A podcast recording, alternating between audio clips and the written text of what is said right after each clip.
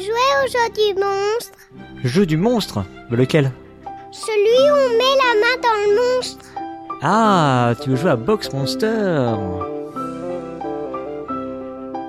Bonjour les mamans joueuses, bonjour les papas joueurs. C'est Cyrus, je reviens pour vous parler d'un nouveau jeu et cette fois, mes enfants ont porté leur dévolu sur Box Monster.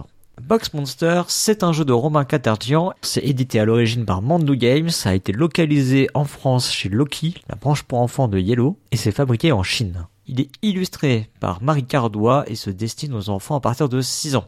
Les parties durent moins de 10 minutes, le jeu peut se jouer de 1 à 4 joueurs et joueuses, et il vous en coûtera 34,90€ pour faire son acquisition à la caverne du Gobelin.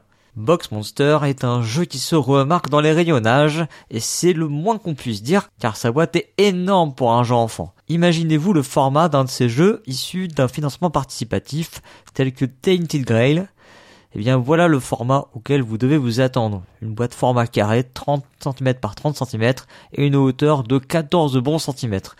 Et oui, ça en impose. Mais à l'intérieur, point de figurines.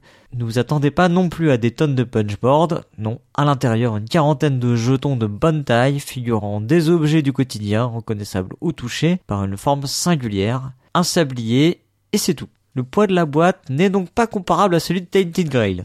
Alors que va-t-on faire dans ce jeu? Parce que, spoiler, ma comparaison avec Tainted Grail va s'arrêter là. Désolé, je vois que vous êtes un peu triste, mais on parle bien d'un jeu pour enfants.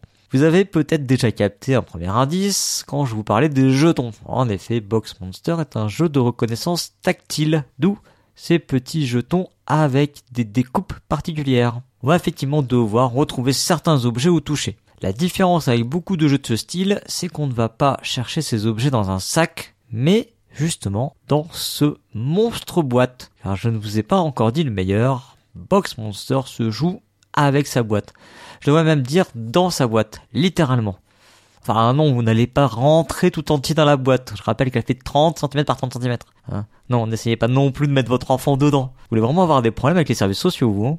Non, vous allez plonger vos mains dans la boîte, car celle-ci est munie de quatre ouvertures, donc sur chacun de ses côtés, qui permettent de fouiller à l'intérieur de la boîte sans qu'on puisse en voir le contenu. Boîte dans laquelle on aura au préalable positionné la quarantaine de jetons dont je parlais. Enfin, Box Monster est un jeu coopératif, il va falloir se coordonner pour sortir les bons objets dans le temps imparti. Je rappelle le petit sablier.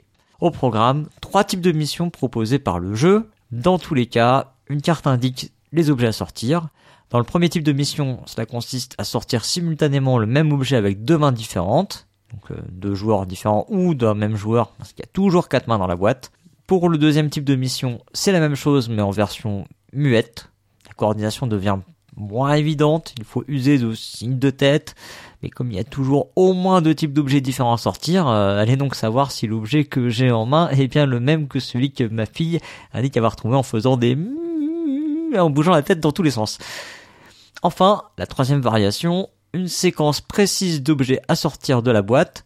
Il faudra alors bien suivre où on en est, quels objets ont déjà été sortis de la boîte, de façon à ne pas sortir deux fois le même objet par erreur. On peut même tenter de se répartir les tâches par anticipation et gagner du temps ou pas. Alors oui, vous me direz, le jeu de reconnaissance tactile, ce n'est pas innovant en soi. On, pensera à des jeux comme Maître Renard de Frédéric Vania, qui figure parmi, disons-le, les bons jeux de reconnaissance tactile, parce que ce genre de jeu, tous les éditeurs de jeux pour enfants ont le leur, et la plupart du temps, ça ressemble plus ou moins à un loto tactile. Donc, va pas chercher non plus bien loin. Les Box Monsters se démarquent, c'est bien pour ça que je vous en parle. C'est d'abord un univers gentiment subversif un monstre en forme de boîte qui a eu du domicile chez vous avale tout ce qu'il trouve et en chope des crampes d'estomac. Le chocolat, le smartphone de maman, mais aussi des objets farfelus comme un slip. Oui, un slip c'est pas farfelu en soi, mais ça fait rire les gosses et pas que les gosses parfois.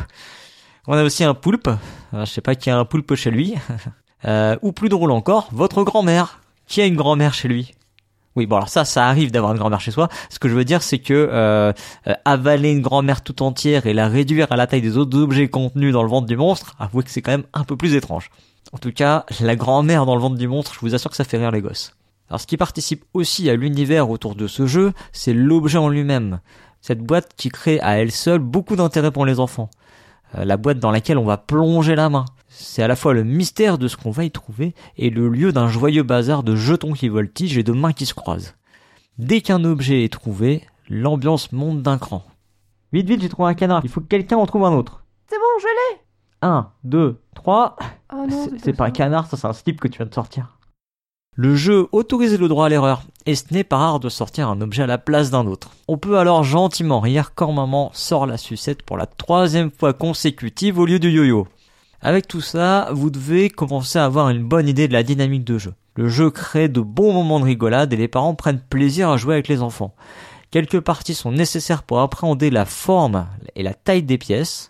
Évidemment, il y a des pièces qui se ressemblent suffisamment au toucher pour générer ces erreurs, qui feront rire la tablée et pimenteront le jeu, ce qui est plutôt de bon augure. Les enfants se hissent assez rapidement au niveau des adultes et sont même parfois meilleurs que nous. À mon sens, l'intérêt du jeu est décuplé à 4 joueurs, car c'est là que s'instaure vraiment un joyeux bordel, et c'est ce qu'on attend de ce jeu. La variante solo est quant à elle carrément anecdotique, et chez nous, la variante muette a eu peu de succès. On lui préfère largement les variantes hautement sonores, qui collent plus avec l'esprit du jeu. Box Monster est donc un jeu qui a su renouveler efficacement les jeux de reconnaissance tactile grâce à sa mise en scène attrayante et son gameplay bien pensé qui exploite efficacement la coopération.